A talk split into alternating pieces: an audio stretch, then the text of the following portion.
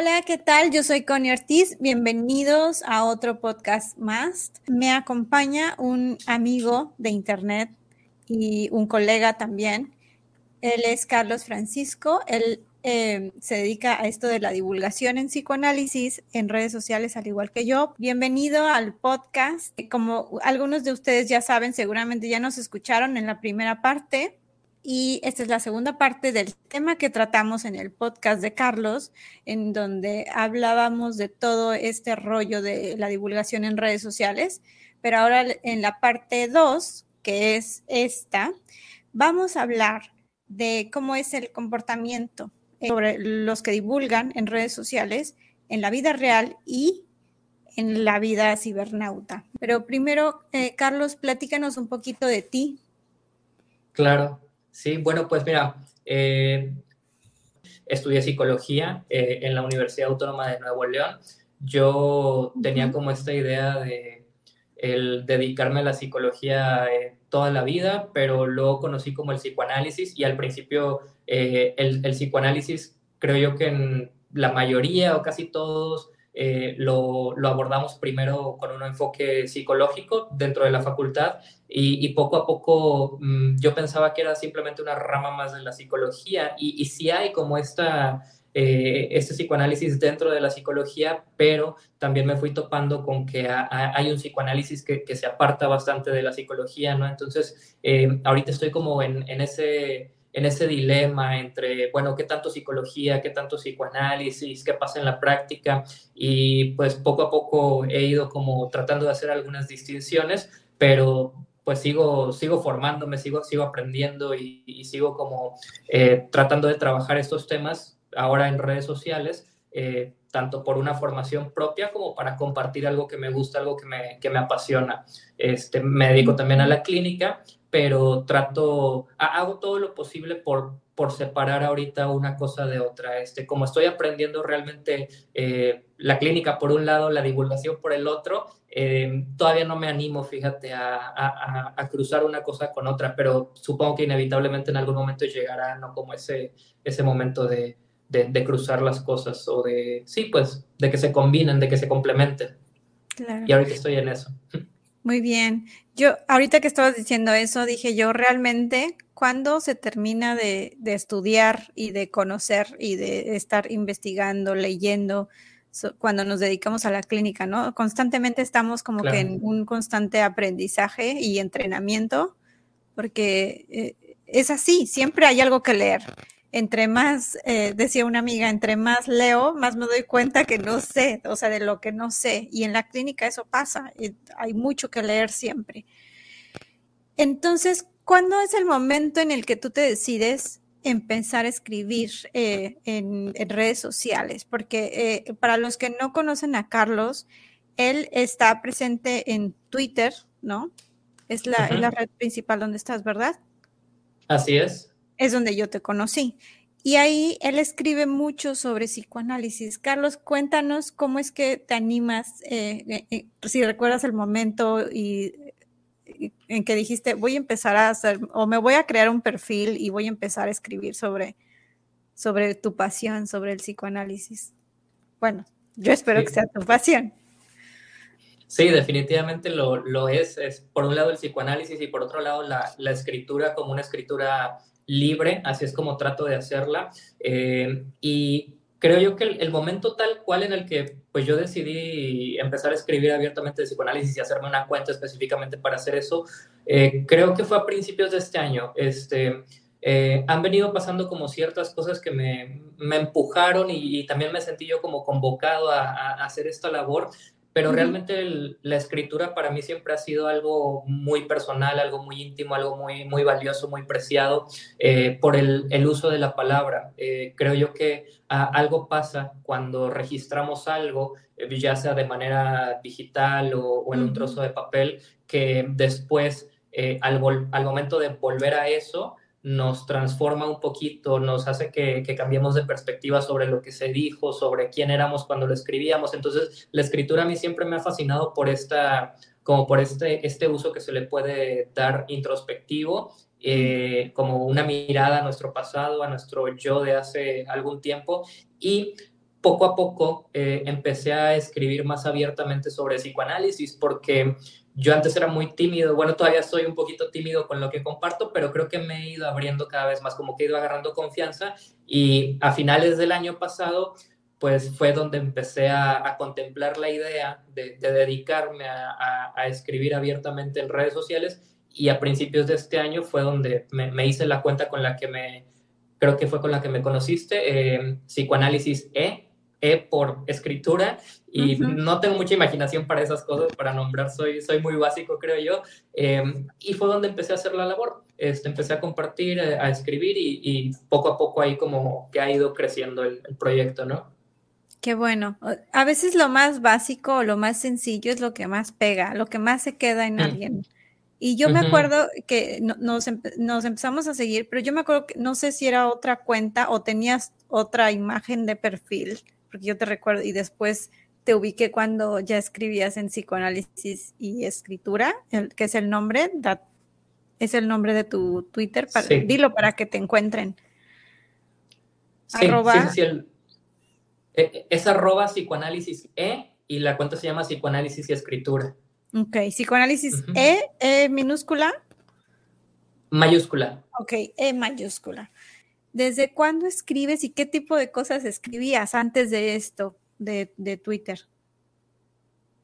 Uy, eh, desde cuando, que yo recuerde ahorita, empecé a escribir en la prepa eh, cosas muy personales a maneras como de diario sobre mi estado de ánimo, sobre, sobre lo que ocurría y, eso fue evolucionando poco a poco. Eh, después, al finalizar la prepa y empezar la, la universidad y durante la universidad, eh, empecé como a, a crear historias eh, yo escribía cuentos cortos, escribía escenas que, imaginaba sobre, por ejemplo, novela negra, que me gusta bastante la, novela negra, un poquito sobre ciencia ficción, pero fueron cosas que nunca me, animé a compartir. Eh, fue muy poco realmente lo que publiqué en, algún momento sobre un blog, este, y la mayoría me lo, me lo guardaba, lo guardaba para mí, para, lo compartía con mis conocidos, con amigos, familia, eh, y, y eventualmente conforme me fui sintiendo un poquito más preparado, pues empecé a escribir mis ideas sobre la psicología o desde los apuntes de la, de la universidad y después, ahora sí, empecé a, como a partir de mis notas de, de, psicoanálisis, de lo que yo leía, de lo que estudiaba, empezaba como a formular ideas propias y, y redactaba como escritos, este, que insisto, son como privados y ya posteriormente ahora sí empecé a compartir un poquito más en, en, línea. Ok, digamos que empezó todo escribiendo sobre desde tu ronco pecho, o sea, ¿no? Exacto. O sea, eh, vivencias tuyas íntimas, o sea, de tu, sobre tu vida, sí. pero ya al converger esto con tu profesión, con la psicología y luego con el psicoanálisis o viceversa, empezaste a crear cosas, ¿no? Porque es algo muy creativo. Eh, tener esta afinidad y, esta eh, habilidad también o gusto por escribir también da para la creatividad. Y él es, y tú escribes muy bonito. O sea, a mí me gustan mucho tus, tus tweets. Ahora que tienes eh, más chance de escribir más líneas, también escribes cosas muy interesantes. Ahora estás centrados más en el psicoanálisis, es por lo que yo he visto.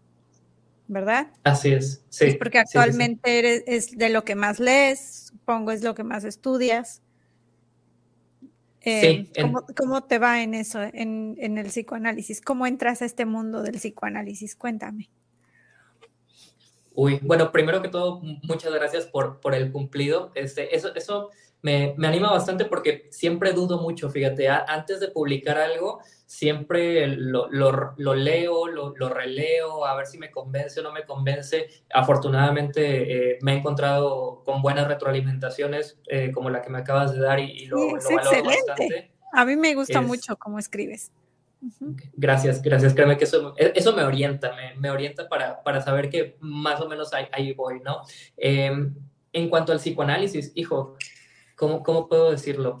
Ha, ha, sido algo gradual, ha sido, incluso te decía yo hace rato, estoy como en ese punto entre hasta dónde psicología, hasta dónde psicoanálisis, tuvo mucho que ver, por ejemplo, los maestros que tuve en la facultad, tuvo mucho que ver la, orientación también de mis compañeros. La verdad, en algún momento sí me dejé llevar un poquito por el grupo y eso resultó bastante bien, porque ya después como que me separé del, grupo y por mi propio camino me, encontré con que era lo que me, lo que me atraía, lo que me apasionaba. Eh, creo yo que también influyó mucho en, mí el hecho de que antes de llegar a, a, mi propio análisis, eh, tuve un par de experiencias con, con, otros enfoques que no es que hayan sido malos, no es que no me funcionaran, simplemente no era lo que yo estaba buscando, que creo que eh, eso vale mucho la pena distinguirlo. Insisto, no es que no me, no me funcionaran porque sí me aportaron herramientas, sí me dieron algunas soluciones para algunos temas que yo tenía, pero yo estaba buscando otra cosa, algo que tuviera que ver un poquito más con, con, una expresión como más creativa, una palabra más fluida o más amplia, y fue en el psicoanálisis donde encontré esa oportunidad para hablar de una manera mm, quizás no más plena, pero sí más abierta, más extensa, como, como si fuera un texto que se va desplegando, pero en la palabra. Y, por eso voy combinando mucho el psicoanálisis y, la escritura. Creo yo eh, que creo que se parecen más eh, la palabra hablada y la palabra escrita de lo que a veces algunos autores estarían como de acuerdo en, eh, reconocer. Y tiene totalmente que ver, ¿no? O sea, porque eh, analizarse es algo muy profundo y muy, muy, muy personal. Y también la escritura es algo muy profundo, se invita a la reflexión, a, la introyección, a toda esta parte. Entonces es, algo muy lindo que lo digas porque tiene todo que ver. Como dices tú, no es que no te sirvieran otros enfoques, sino que a lo mejor no iba con, con, con, con como tú eres, como te gusta, ¿no? Desde, desde muy, muy jovencito, escribir. Dices que desde la prepa, ¿no? Empezaste a hacerlo.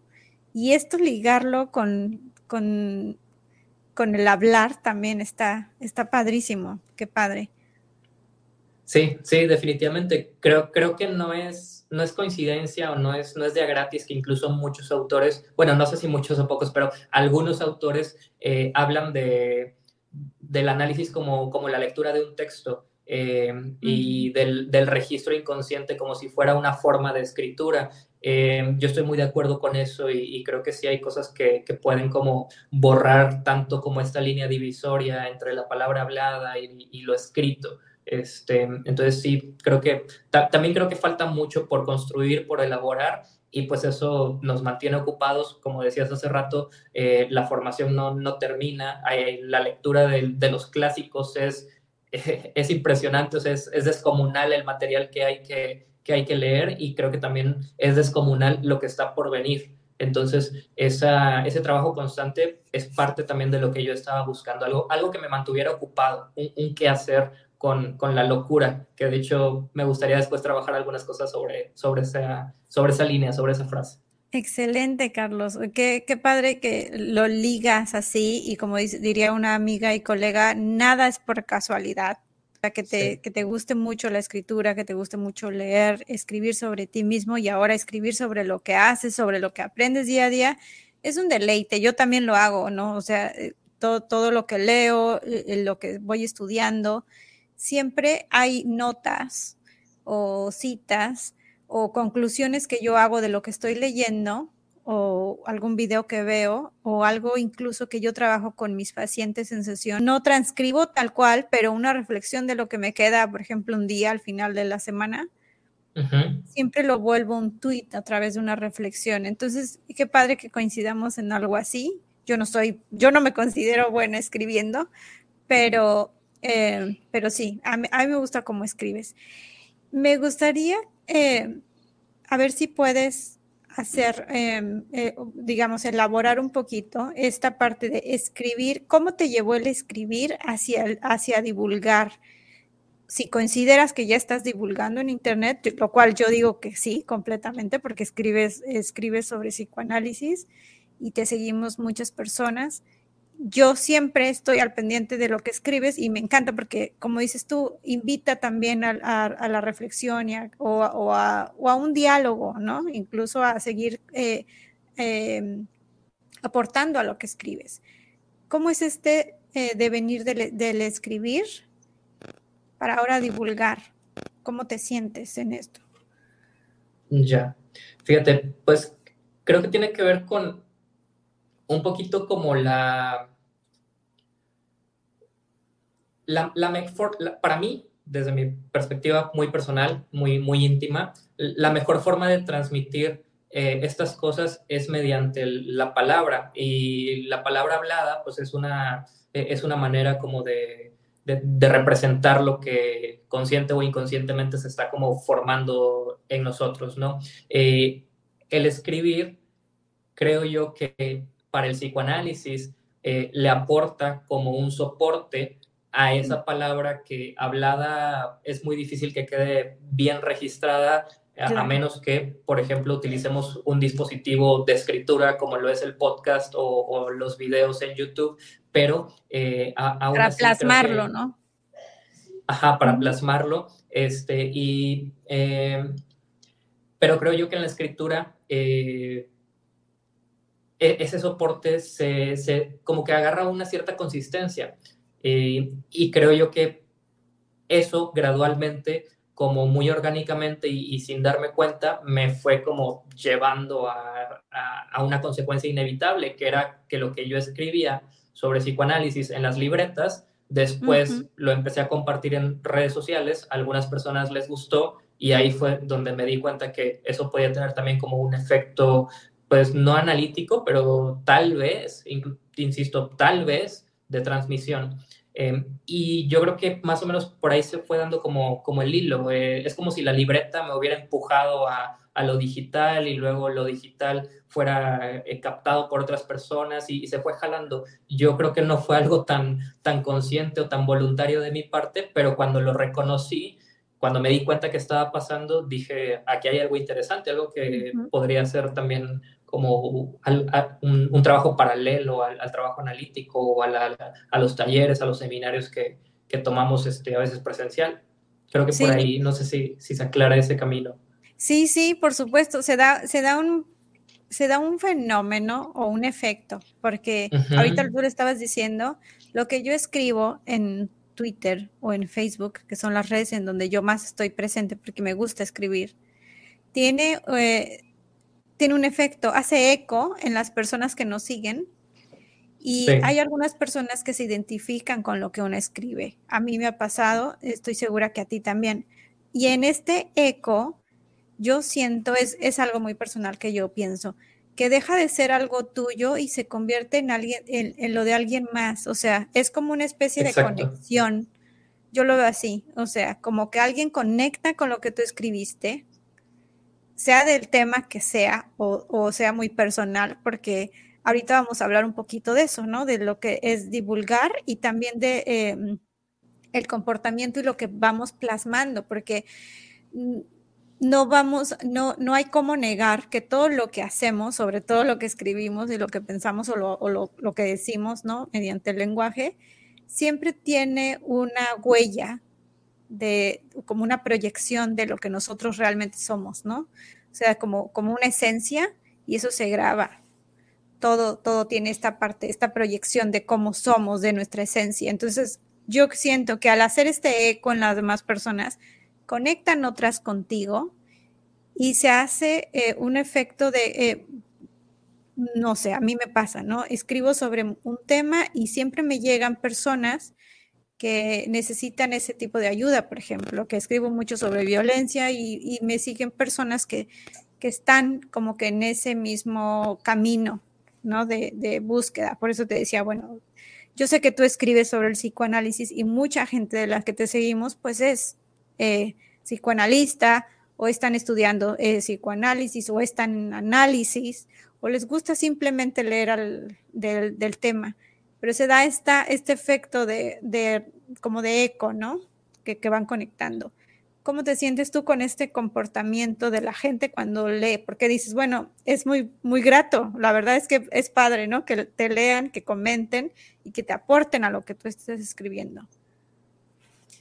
Sí, definitivamente, y, creo que esa es una de las razones, ya ves que ahorita te decía yo que hubo algo ahí como que me jaló, creo que ese, lo, que me jaló a, esa labor fue la forma, ajá, el cómo la gente estaba interactuando con ese material, este, porque eh, sí es muy, es muy distinto eh, cuando hablamos de, psicoanálisis en un taller o en un seminario presencial a cuando escribimos de, psicoanálisis en una red social y la gente comienza a, como tú decías ahorita, apropiarse de ese material, se identifican y empiezan a reaccionar desde la persona que solo da like o la persona que retuitea hasta quien se atreve a comentar, ya sea aportando algo extra o haciendo una aclaración sobre lo que se escribió cuando hay que hacer aclaraciones, eh, o eh, ya sea tratando de refutarlo o de plano criticándolo o, o, incluso más allá de la crítica, agredir lo que tú pusiste ahí. Y, ojo, digo lo que, lo que pusiste ahí porque no siento tanto que la agresión vaya hacia mí, sino que va hacia el pedacito de texto que está ahí, que sí, tal vez es una partecita de mí, pero al menos yo no me apropio de, toda la, agresión que está colocando la persona que está atacando el tweet que, hice. Entonces, esas interacciones o esas formas, eh, yo, si me preguntas cómo me siento, me siento como si me despertara curiosidad, como si me entretuviera a veces, porque también hay algo de divertido en esto, este, y son las menos las veces que me siento, pues, agredido o, molesto con, con, lo que pasa ahí. Creo yo que porque al menos yo personalmente sí tengo muy marcada esa línea entre lo que pasa ahí en la red social y el resto de mi vida fuera de la red social, ¿no? Así es, qué bueno que, que tocas esto porque eh, es como el tema principal de lo que está, por lo que estamos aquí reunidos y el que queremos hablar en este podcast, que es em, el comportamiento de, las personas como tú o como yo, que, que, hacemos divulgación o que escribimos pensamientos personales y cosas en redes sociales, como hay muchísima gente, miles y millones de gente en redes sociales. ¿Cómo es ese comportamiento en la vida real? versus cómo es el comportamiento en las redes sociales es muy diferente. Yo creo que es como un polo opuesto del otro porque el mundo digital nos ofrece también un cierto anonimato y cierta protección también. Nadie, yo no he visto, y, lo digo desde que yo era muy pequeña, cuando todavía no tenía eh, ni siquiera el acercamiento con el Internet, yo nunca vi a gente hacer los comentarios que ahora yo veo en la vida, digamos, eh, digital que veo que hace, ¿no? O sea, que incluso toman tu tweet, lo citan, te refutan o te insultan, te cancelan. Es, es, algo muy curioso porque es un comportamiento muy distinto al que tendríamos en, en, la vida real, bueno, al que tenemos en la vida real, donde todavía existe un poco la prudencia, ¿no? El respeto. ¿Cómo, cómo ves? ¿Cómo ves esta diferencia? de mundos. Creo, creo que sí hay, por ejemplo, en, el mundo eh, material real, cuando tienes enfrente a la otra persona, hay un poquito más de oportunidad de, desarrollar empatía, eh, ya sea por la persona o por lo que la persona está pasando o por lo que la persona está viviendo. En, en Internet, si te das cuenta, con contadas excepciones, como por ejemplo las que hemos tenido este, tú y yo y, con otro grupo de amigos, donde empezamos ya a conocernos mejor, a, compartir en otros espacios, eh, se da como esa apertura, pero a menos que pases a ello, si tú ves a, una cuenta o que a veces pues ni siquiera tiene un, nombre definido o una identidad como de una persona, incluso puede tener una foto de una caricatura o un usuario muy, muy despersonalizado. Eh, es difícil que, se establezca como esta, esta conexión, eh, esta empatía, este, este respeto por parte de, la persona hacia ti o por parte de ti incluso hacia la persona. Pero el, para mí creo que sí es posible como romper eso, pero implica mucho trabajo, implica un esfuerzo extra e implica también el buscarlo. Si, si bien la, la, red social permite que haya como una descarga de esta agresividad, probablemente hay muchas personas que sí se hacen una, una cuenta con la intención bien específica de descargar su estrés.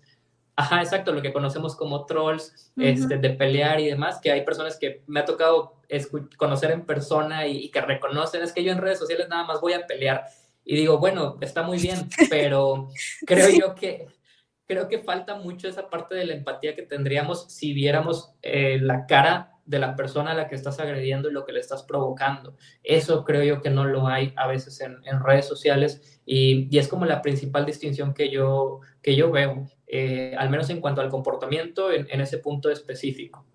Es, es como en, que, que en el mundo digital, en las redes sociales se prestara para que estas personas o estas personalidades pudieran vaciar todo eso que traen dentro, ¿no? Toda esa, a veces, podredumbre, vamos a decirle así, porque si hay gente muy sumamente agresiva en redes sociales que solo está buscando con quién pelear eh, y a quién vaciarle, a quién en quién depositar todo eso, todo eso que traen por dentro, porque en la vida real seguramente eh, no tienen la oportunidad, ¿no? Y, y también este constructo social lo impide demasiado y facilita el vivir como dos vidas, ¿no? ¿Quién será? Ah, ahorita que mencionabas esto y que yo te dije los trolls, me quedé pensando, dije, bueno, ¿cómo será un troll en la vida real? Porque sí, hay personas que molestan mucho, que, que son muy contestonas o incluso en el mundo ahora de la chaviza, como decimos, em, están las Karens, ¿no? O sea, las señoras, aquellas señoras que se la pasan peleando. Eh, podría ser un poquito el equivalente al comportamiento de redes sociales agresivo, ¿no? Este, entitled, pero, pero en, la vida real yo creo que no todos somos así, ¿no? Es como más mesurados, tenemos más control. Yo creo que hay todavía más control, pero en redes sociales no. Es que fíjate, ahorita creo que tú mencionaste un punto muy importante y es el anonimato. Eh, en persona es muchísimo más fácil que se te identifique, que haya consecuencias por ese tipo de comportamientos. Incluso las, las personas que ahorita denominabas como Karens, eh, muchas veces quedan registradas en video y los hacen virales en, redes sociales. Entonces, todo eso, quieras que no, es una consecuencia que te lleva como a pensarlo dos veces o a tener un filtro extra, que si te haces una cuenta anónima en, en Twitter o cualquier otro espacio, no lo, no lo hay. Y yo creo que eso es algo determinante.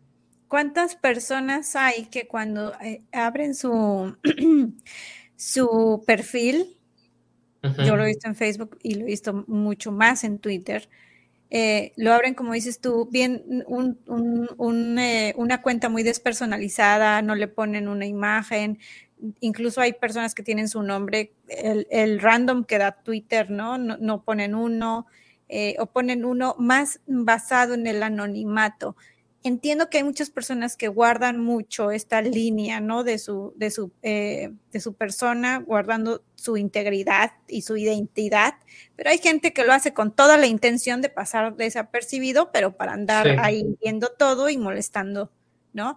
hace un momento cuando me, cuando me platicabas de cómo está este ejercicio que haces, ¿no? De la escritura y, y a la divulgación, como ahora estás eh, escribiendo mucho sobre psicoanálisis, tiene un impacto en los demás. Me preguntaba, yo, hay mucha gente que nos lee, Carlos, pero no, no le dan like ni nos, ni nos contestan, ¿no? O sea, hay mucha gente que solamente están viendo. Claro. Y no se atreven a comentar. También ese es un perfil que, de, que, que nos puede decir cómo se comportan en redes sociales y cómo se comportan en la vida real, ¿no? Serán más mesurados en la vida real.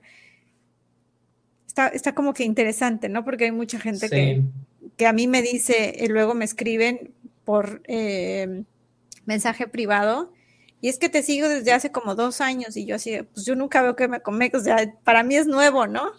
Pero el que me digan eso quiere decir que es como que un observador pasivo, porque nunca interactúan contigo.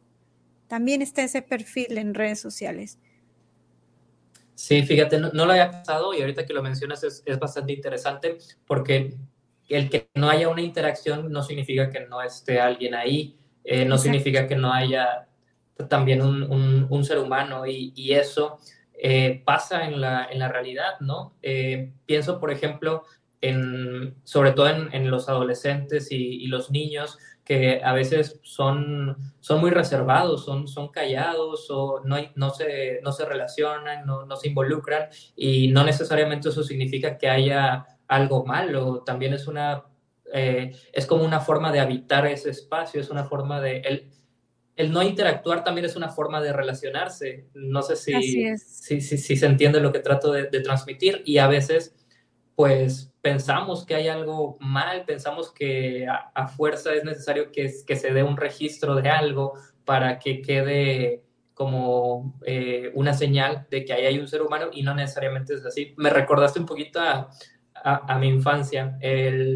Yo de niño era muy callado y no hacía mucho ruido cuando estaba jugando. Entonces muchas veces escuché el comentario de, tías o de mis propios padres que decían, ay, parece que no hay niño en la casa.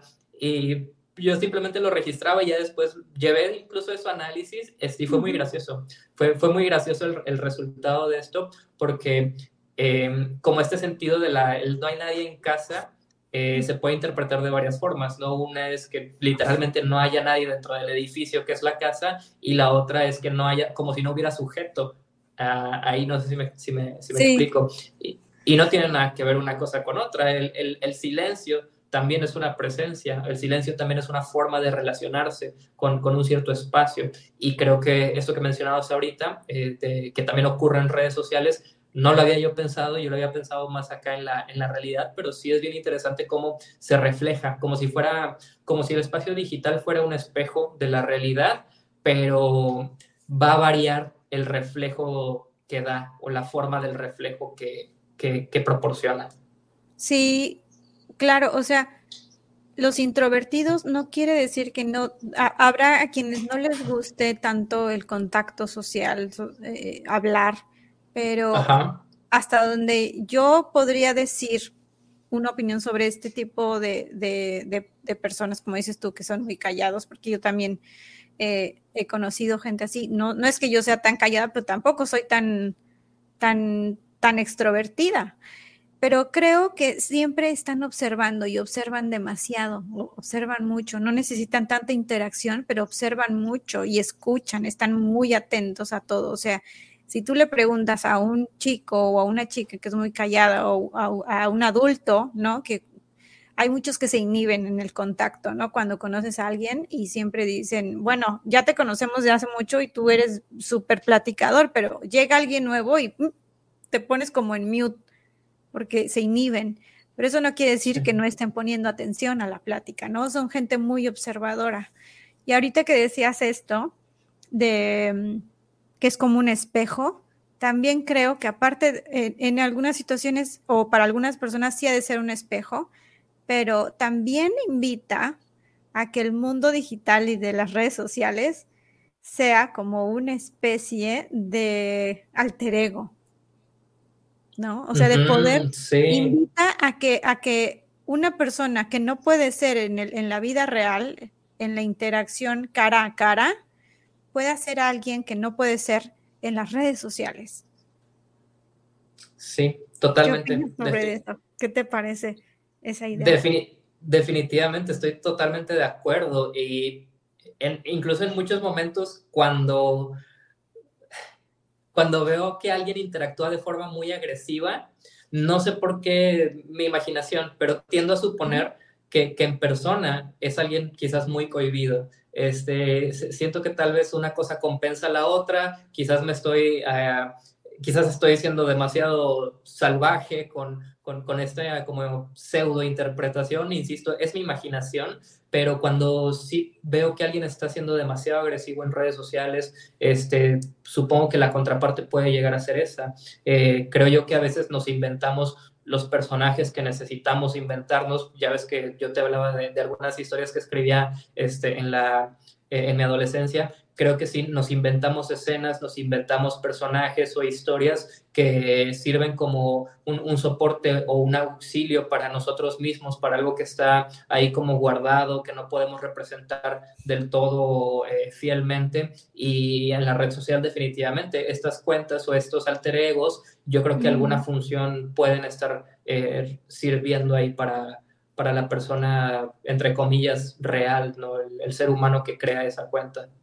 Sí, es que se, o sea, se presta perfectamente para que se, se o sea, se produzcan un perfil falso, una identidad completamente diferente y empiezan a hablar de cosas que en la vida real no hablan o no se atreven. O, por ejemplo, ahora los trolls, ¿no? Que están muy de moda, o, esto que está súper de, de, moda también, el, el, estar de un lado o del otro en la política, también la gente que no se atreve a dar realmente su opinión puede entrar a redes sociales y, y, empezar a decir sin, sin develar su identidad, algo que a lo mejor en la vida real no se lo permitiría por, por cohibirse, por no meterse en problemas. ¿Cuántos, ¿Cuántas personas sabemos que eh, también en, el, en, la empresa o en la institución para la que trabajes eh, no puedes decir nada porque estás ligado a la institución para la que trabajas? Y ahora como eh, tocábamos el tema de las Karens o de alguna, alguna situación que te pueden grabar peleándote en el súper, ¿no? O siendo muy respetuoso con alguien, cualquiera puede sacar ahora su teléfono y te vuelves viral. Y si saben en dónde trabajas, te pueden cancelar desde ahí. Eso abre eh, esta parte de eh, cómo es, o sea, cómo en, en, la vida real sí nos comportamos, sobre todo nosotros que eh, tenemos un perfil como ya bien descrito en redes sociales yo sé que en, nuestra formación y nuestro estudio constante en la vida real, pues lo tomamos más en serio, ¿no? Tenemos que ir a clases, por ejemplo, a, algún, a lo mejor posgrado o algo así, es todo más serio, más, más, em, más dirigido, más estructurado. Pero cuando, cuando entramos a redes sociales podemos ser un poquito más libres, ¿no? como lo decíamos hace un, hace un momento, o sea, de lo que aprendes, de lo que vas leyendo, vas cachando o lo que vas haciendo en la vida real, vas eh, como que filtrando un poquito en redes sociales. Es como que más light la cosa, ¿no? ¿Tú cómo te sientes en la vida real en, esto, en, tu comportamiento? Fíjate que en, en la vida real suelo ser muchísimo más serio con esas cosas de lo que a veces soy en redes sociales. Yo siento que en redes sociales me permito un poquito más como esa, esa ligereza a veces o ese, el, ¿cómo se dice? Esa libertad, sin caer en un libertinaje, eh, pero en, en persona, en, en la realidad, eh, me relaciono muy diferente con esa información. Eh, ya ves que te hablaba yo ahorita de los seminarios o los talleres, grupos de lectura que se hacen. ahí eh, me es más difícil a veces compartir algo o hablar o proponer algo. Em, creo que porque soy un poquito más duro conmigo mismo y entonces en ese sentido también la red social o la escritura acá eh, me ha permitido como esa, e, esa apertura. Entonces, ¿Se te facilita más? Ajá, sí. Este, tiene como esa, para mí es como algo benéfico porque, insisto, me, me, permite como el trabajar ciertas cosas que tal vez fuera de no, no me permitiría expresar o a veces como batallo para articular en el momento, que esa es otra de las ventajas del escribir, que puedes, como te decía hace rato, repasar, revisar, pensar lo que se dijo y ahora sí ya presentas como el, el texto final, este, pero sí creo que hay más seriedad. Eh, bueno, al menos de mi parte, este, en, en los grupos presenciales o, o en persona. Sí, como que el, término, o, bueno, no término, sino el concepto es más serio, ¿no? Ah, vas a clases o estás en un círculo de estudio y se limita solo a eso, a, hacer comentarios, tal vez a, divagar un poquito del tema, pero en redes sociales es más ligera la cosa, como decíamos, mandas el mensaje y a lo mejor le pega, le, le llega a alguien, le mueve algo y empieza a, generar un diálogo que se expande un poquito más. Sí, también es más estructurado eh, esta otra parte de los, los, talleres, los seminarios, los, los cursos incluso que se pueden llegar a tomar, este, es más estructurado y creo que eso tiene como ciertas ventajas. A veces la, el, poner algo en Twitter, eh, digamos, no sé, publicas un hilo, un, texto, un, PDF, cualquier cosa, eh, y, se va a mezclar con muchísimas otras interacciones de muchísimas otras personas que a veces no tienen algo que ver con el psicoanálisis y, pierden como esa, eh, esa estructura o esa, esa formalidad, eh, incluso a lo mejor puede perder algo de, seriedad eh, sobre todo porque creo que la mayoría de las personas utilizan las redes sociales más para entretenimiento que para formación profesional. Em, y también como que ese es otro punto interesante, ¿no? De, esta diferencia entre la, el cómo nos comportamos en redes sociales y cómo nos comportamos en, en, la, en la realidad. Más seriecitos, ¿no? En, en, la vida real, más modositos, más bien portados y en las redes sociales. Más estructurados. Ajá, más estructuradas y en las redes sociales como que invita a hacer una parte que, que a lo mejor uno no sacaría en la vida real, en persona. Eh, como esta, como yo decía, a veces para unos podría ser hasta un alter ego, ¿no? El ser quien no, no eres. Yo recuerdo perfecto en un diplomado de psicoanálisis que tuve, em, hablaban de, de, esta parte, o sea, de el mundo o esa identidad que te puedes crear en Internet y, a lo que te invita a hacer, ¿no? A, todo lo que no puede ser en la vida real, puede serlo en Internet, pero incluso como a partir de la creatividad. Y, esto obviamente es un tema que a lo mejor se puede diversificar en muchísimas ramas, porque también está la, gente que, que, busca pareja, que en la vida real pues no les va tan bien, ¿no? Tienen muchísimo, les cuesta muchísimo trabajo encontrar una pareja y a través de estas apps de citas y, es, y todo, o la interacción que hay en redes sociales, empiezan a encontrar como una vía para poder interactuar con otra persona que también está en la misma línea y conectar. Sí, y, de hecho, fíjate, ahorita que, que, sacaste este tema del el enamoramiento, las parejas que se forman en, en redes sociales o, o, en sitios de internet, e, eso para mí, digo, dirás tú que a lo mejor no tiene nada que ver, pero para mí esa, fue una, esa observación fue una de las claves que me hizo decir en su momento, eh, el psicoanálisis también puede funcionar en línea. ¿Por qué? Porque, dije, porque dije, si puede surgir amor en esos espacios de esas formas, el psicoanálisis, a fin de cuentas, eh, la transferencia es amor.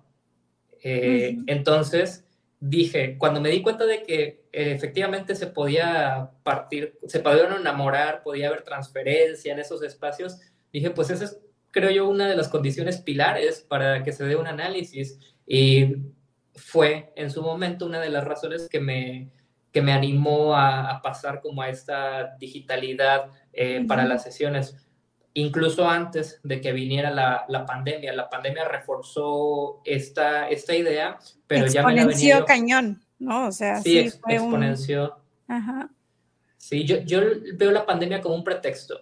Yo, creo que la pandemia fue un pretexto para algo que ya se venía gestando desde antes, porque eh, incluso a lo mejor desde hace una década atrás, yo creo que ya algunas personas venían planteándose esta idea de si podía funcionar el psicoanálisis eh, en línea o incluso hasta por llamada telefónica. Y como te decía yo hace rato, para mí, si, si hay enamoramiento, es señal de que la pulsión no le importa ni la distancia, ni, eh, ni el tiempo, ni esta cuestión de la, digitalidad. O sea, si te das cuenta, la mirada ahí está implicada, la voz está implicada, la escucha está implicado. Eh, entonces, vamos, al menos para mí es, ahorita ya lo tengo muy claro, en algún momento partí de esto que mencionabas, eh, del enamoramiento en, en, espacios digitales para el darme cuenta o sospechar que, que pues no había razones para negar un análisis en línea. Claro, no hay duda de que, y yo me he dado cuenta de esto porque el 100% de mi trabajo ahora es online en la clínica y no hace falta, para, para algunos es muy importante tanto para el analista como para el analizante, pero realmente no hace falta estar en persona para que haya una remoción y, y, para que haya una manifestación de la transferencia, ¿no? o para que se construya una relación terapéutica no se necesita estar presencialmente porque la, e, la, transferencia se siente, o sea, es palpable porque la sentimos a través del cuerpo y el paciente o el analizante también la siente. Entonces, esto va más allá de, del contacto en persona y, es, y, y, se presta para estas partes, ¿no? O sea, para que esto funcione, para que el análisis funcione. Eh, por supuesto que hay personas así como hay personas en la vida real que dicen, yo no tengo ninguna cuenta en ninguna red social, sí, las sí existen, ¿no? Es increíble, pero sí existen. Yo tengo algunos amigos y conocidos que no tienen perfil ni siquiera en Instagram, ni en Facebook, ni nada, y ya llevamos casi, llevamos para dos décadas, yo creo, ¿no? Desde que se empezaron a crear estas, estas redes sociales, y hay quienes aún se rehusan a entrar a las redes sociales también creo que es una parte de que em, de exponerte, ¿no? En internet, de exponer tu información, tu identidad y tu vida, porque todo, una vez que, que, entra algo o que subes algo a red, a la a red social, ¿no? A internet, deja de ser tuyo y pasa a ser de todos. Sí. ¿Cuál es, cuál es tu opinión sobre, sobre eso, Carlos? Sobre la información que uno expone en redes sociales?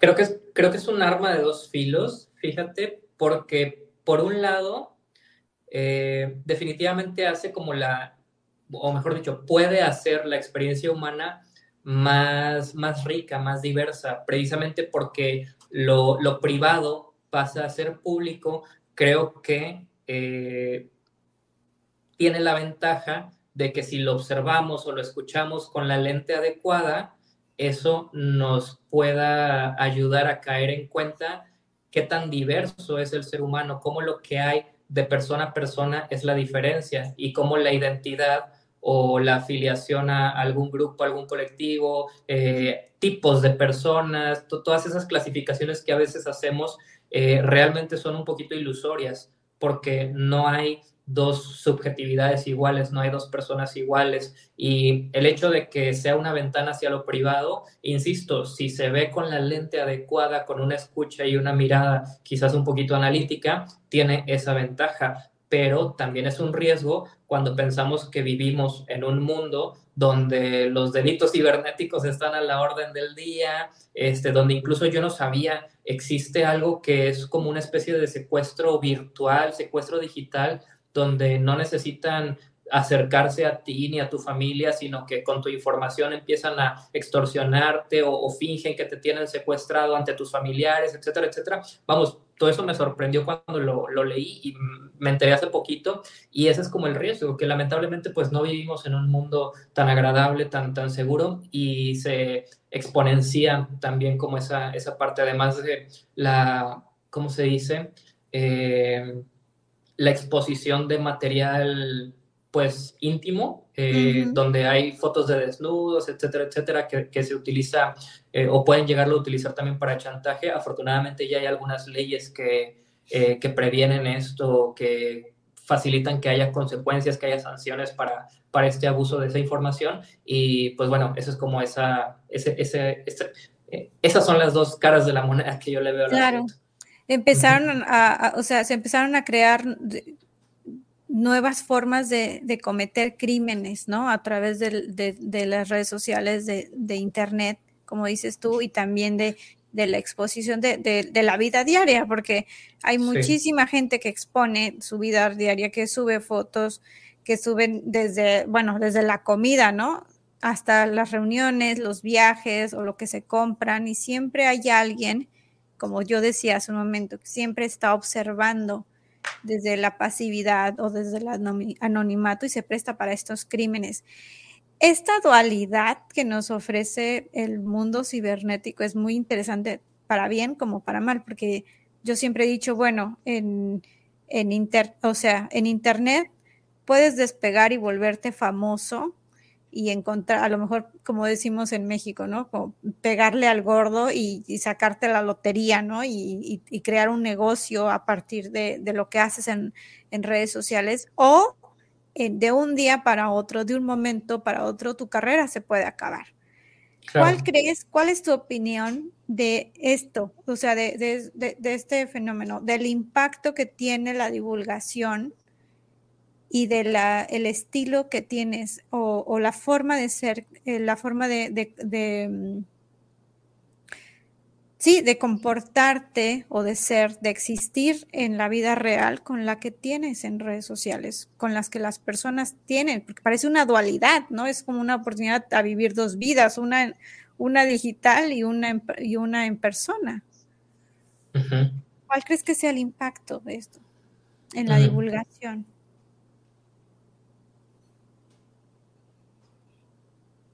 Yo creo que... la pregunta, lo siento. Yo también me quedé pensando. es, que está súper bien, o sea, está súper bien que planteamos estas cosas eh, profundas, estas cosas que tal vez salen durante el podcast, que no habíamos preparado, que yo no había pensado con, eh, con anticipación. Sí. Eh, porque eso es lo bonito de, de, esta forma de registros, esto es lo bonito de esta forma de interacciones, me refiero al podcast.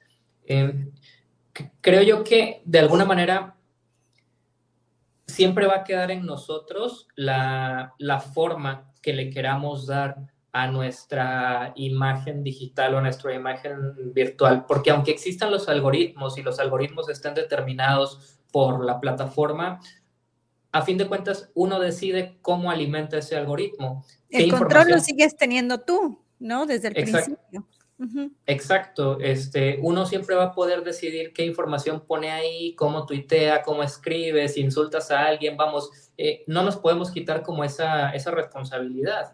Eh, y en ese sentido, creo yo que el hacerlo consciente eh, es, lo que puede como prevenir ciertas, ciertas situaciones, el, el, hacerlo consciente y también el informarnos de, las dimensiones que tiene la, la pues sí, la, información que estamos poniendo ahí, en el sentido de informarnos sobre qué puede llegar a pasar. Si estamos violando a lo mejor alguna ley sin saberlo, porque también Internet tiene como sus leyes, eh, tanto establecidas como ciertas reglas eh, no dichas, como en la vida real, eh, ciertas normas de comportamiento que a veces son aceptadas por ciertas comunidades en línea, etcétera, etcétera. si, si, nos informamos y combinamos como esa, esa prudencia con eh, insisto, la, la, educación, eh, creo yo que podemos como prevenir cualquier, cualquier situación desagradable o, incluso el caer, ya sea en que cometan algún delito con lo que estamos haciendo o nosotros caer eh, en un delito. Lo más fácil es la, esta cuestión del plagio. El plagio puede llegar a, podemos llegar a, a, caer en él sin darnos cuenta, más porque en, entre más información hay en Internet, más difícil es como saber de dónde viene, tener como la fuente legítima, etcétera, etcétera. Y todo eso implica como una labor que para el divulgador también es vital. O sea, si vamos a decir algo a, título propio, eh, creo que hay que estar un poquito informados de si alguien más no ya hizo como esa una referencia o dijo las mismas palabras para no caer en esa situación. Y si vas a si vas a citar a alguien, pues poner como la referencia al, de dónde está sacando esa información o ese, ese pedazo de texto. Yo lo veo más o menos por ahí. Algo que no se da tanto en, la vida real, o sea, uno no va eh, robando tweets, ¿no? Como, como suele pasar, robando tweets, o yo he visto también que eh, hacen mucho el reclamo de los videos o alguna imagen que se comparte, alguna noticia y dicen, no, es que esto pasó en tal lado y tú estás diciendo y esto también es bueno que se den redes sociales, ¿no? Se desmiente y, a veces se puede aclarar la fuente real de la nota que están dando eh, o, de algo, de información que se está dando. Como dices tú, bueno, se comparte a lo mejor un escrito y resulta que alguien mal lo escribió y tienen las pruebas. Esto se da oportunidad como de desmentirlo, pero en la vida real realmente eh, pasa, yo creo, menos pero también tenemos menos oportunidades que nos da la digitalización como de comprobarlo y de esto que yo decía, de cómo está, o sea, cómo, cómo está expuesto a miles y miles de personas, ¿no? Que, que, pueden ver, son miles de ojos los que te están viendo en redes sociales y que un tweet, a mí me parece genial y maravilloso que algo que uno escribe lo pueden ver en distintos países, y puede estar, un tweet puede estar dando vueltas y vueltas, un hilo de, Twitter puede estar dando vueltas y vueltas y vueltas por todos lados y de repente te llegue una notificación de un hilo que escribiste el año pasado o hace tres años. Eso para mí es genial porque en la vida real, bueno, dices un comentario y a lo mejor eh, unos de tus amigos o colegas se acuerdan de lo que dijiste y perdura por los años, pero a lo mejor va a ser en, en una, dos personas o tres pero no en miles como da la oportunidad de las redes sociales. Y esto creo que es lo, importantísimo que es em, como que de, remarcar lo que decíamos en la parte 1 del podcast que hicimos en, tu, en tu canal de, de Spotify, que decíamos, bueno, eh, hay que tener responsabilidad, ¿no? También. Y, entre más congruencia haya entre el mundo real y el mundo digital y nuestro comportamiento, pues también vamos a tener menos, eh, menos oportunidad en el mal sentido de, meter la pata, ¿no? O sea, de, caer en algo así, en regarla y que, y que nos acaben, por ejemplo, cancelando y algo que en la vida real te costó tanto, como es una carrera profesional, eh, un trabajo serio, como sería nuestro, el ejercicio de la clínica, no los tumben por culpa de un comportamiento, un mal comportamiento en redes sociales.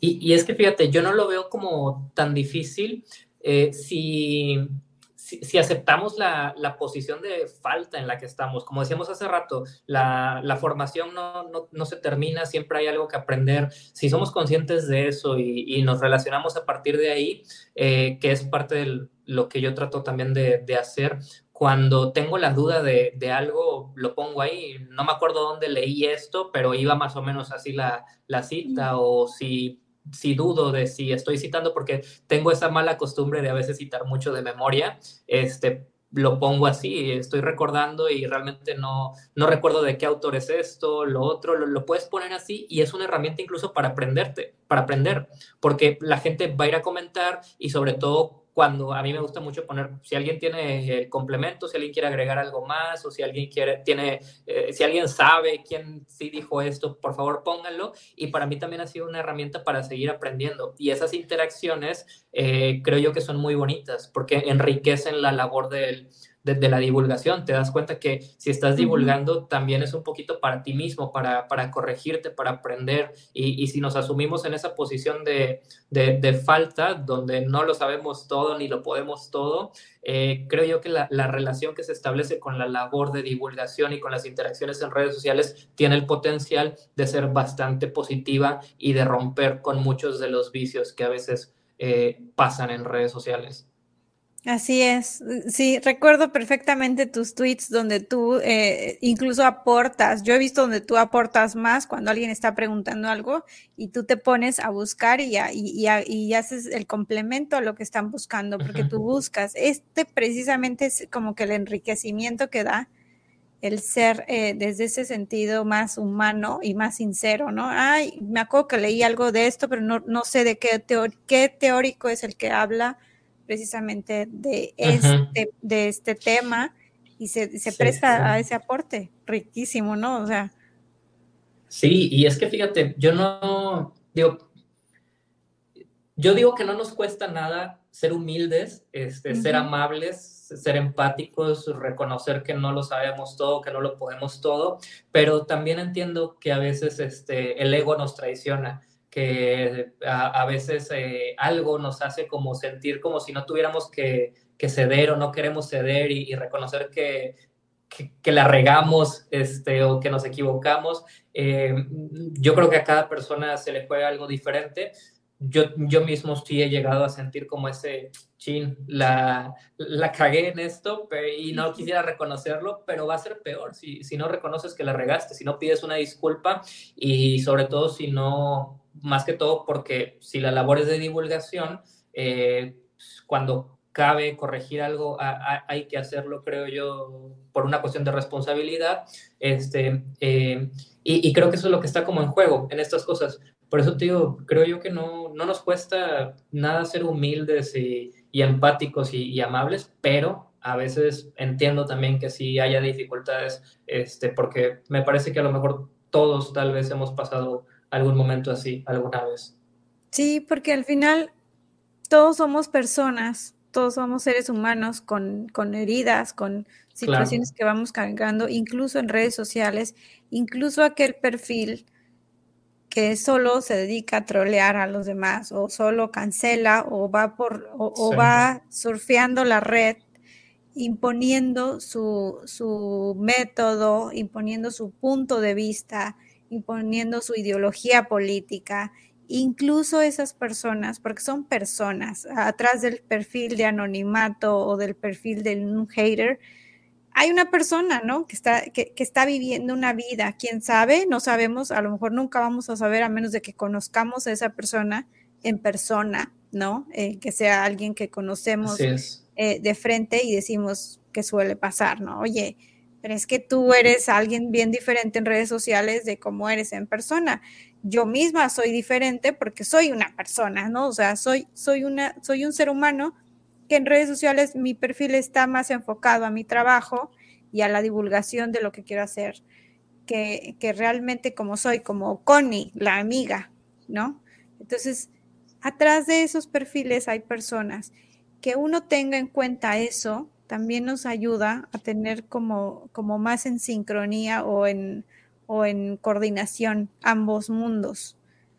Y no tanto que se desvíe para que se preste a, a, que, a, que, en el mundo de las redes sociales tengamos un alter ego que, que esté dirigido sobre todo, yo creo que el motivo principal de crear conciencia con este tema del que estamos hablando es de eh, por qué hay personas que en Internet se dedican a destruir.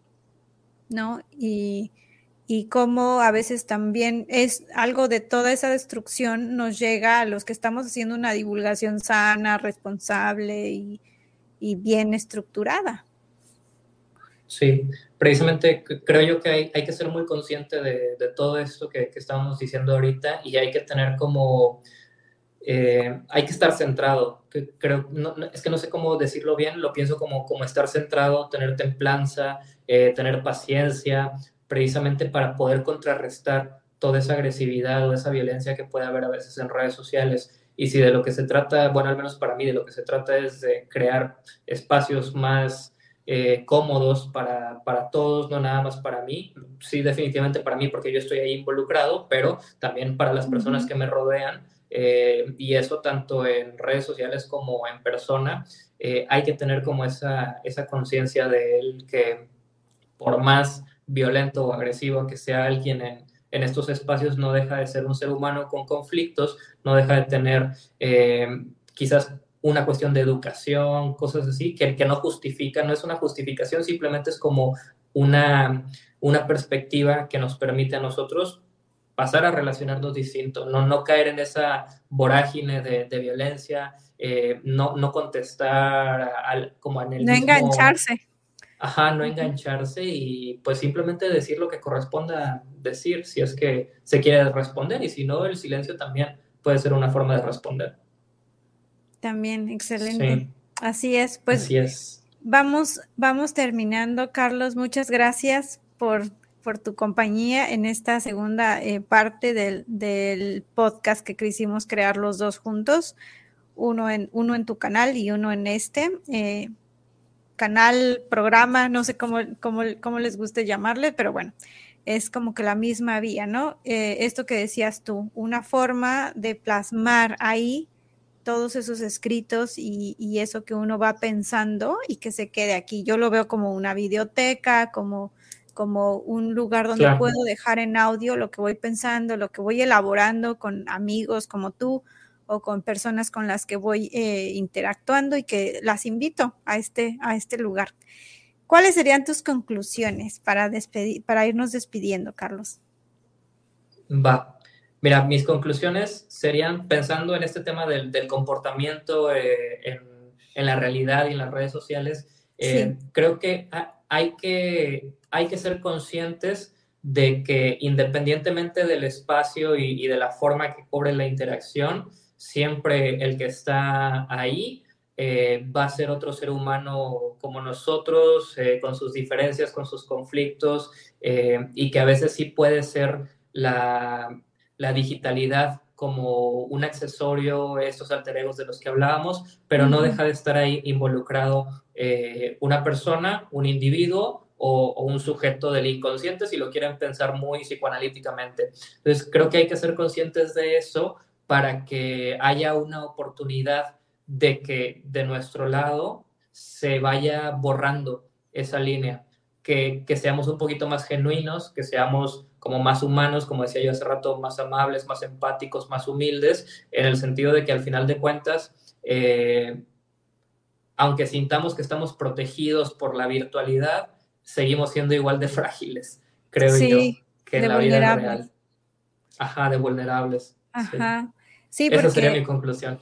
Muchas gracias, muchas gracias por eso, por esa conclusión, porque tienes toda la razón. O sea, seguimos siendo vulnerables y creo que eh, las redes sociales se prestan que en la realidad a lo mejor no es tan accesible para muchas personas que encuentren su grupo de pertenencia, ¿no? Eh, a través de, de que estamos expuestos y podemos tener alcances a lugares, como lo decía yo, a lugares o países donde normalmente en la vida diaria y cotidiana no podrías, ¿no? Y hay muchos chavos y muchas personas que, que, que están padeciendo algo o que encuentran solamente amistad a través de las redes sociales. Entonces, esto es padrísimo en el sentido bueno, porque también ya hablamos de, lo malo, y yo creo que es, eso lo dejo como conclusión eh, personal, ¿no? Que esto se puede hacer eh, como, como un lugar donde, donde esas personas que necesitan un lugar en la vida lo pueden encontrar a través de las redes sociales y formar un grupo y sentir que pertenecen realmente a un círculo social, aunque sea a través de los videojuegos, por ejemplo, ¿no? Que hay muchas personas que interactúan en los chats por, por, videojuegos y esto, y que también se puede dar la búsqueda del amor o la búsqueda de una amistad muy profunda, mucho más profunda, incluso de lo que te puede ofrecer la vida cotidiana, que no puedes encontrar a lo mejor a un, alguien con quien conectar. Yo me quedo con eso, que nos acerca a lo mejor a otros seres humanos que a lo mejor en la vida diaria nunca nos habríamos acercado, ¿no? Tú en, Monterrey, yo en California, a lo mejor nunca se hubieran eh, cruzado nuestras vidas si no hubiera sido por las redes sociales y eso es interesantísimo. Entonces, hay que ser responsable con lo que se hace en redes sociales, hay que ser responsable con lo que se hace en la vida diaria y pensar que en ambos, en ambas vidas, en ambos mundos, la interacción es con con seres humanos. ¿Ok? Sí, sí. Bueno. Connie, antes de terminar, quiero, quiero, quería decirte, e, eres una excelente interlocutora. Muchísimas, muchísimas gracias por, por el espacio y muchísimas gracias por apoyarme también en, eh, en, el podcast pasado. Este, eres una excelente interlocutora, es, hablar contigo es bastante ameno, o sea, no sé, yo no sentí el, la hora que llevamos por acá, este, y siempre siempre hay algo que, o sea, siempre sacas algo que, es interesante, que provoca pensar, como la, pregunta que de hace rato que, me, incluso tuve como que carburar un poquito. Yo también me quedé así, yo también por eso me reí, porque dije, yo también me quedé pensando con la propia pregunta que hice. Sí, y, eso es algo maravilloso, ¿eh? y créeme que son pocas las personas que, que creo que lo pueden lograr. Tú lo, lo, has logrado y por eso te agradezco y para mí es un honor el compartir estos espacios contigo. Muchísimas gracias, Carlos, por estar aquí y por tus palabras eh, hacia mi persona. Es bien importante para mí recibir comentarios como los tuyos, precisamente por lo que digo, ¿no? Porque a veces uno encuentra interacción con personas que no te imaginas a través de estos medios y eso enriquece mucho el cómo, el cómo nos sentimos como personas y cómo interactuamos con los demás y ese, esa retroalimentación para mí es muy, muy valiosa. Te agradezco muchísimo y yo creo que no va a ser el último podcast que hagamos juntos, ¿no? Estamos para los que nos están escuchando también eh, haciendo un proyecto juntos, junto con otros colegas más que también tienen el enfoque y comparten con nosotros esta divulgación y y predilección también por este enfoque psicoanalítico. Nos pueden buscar en Periferia, eh, Colectivo Periferia Psicoanalítica en Twitter.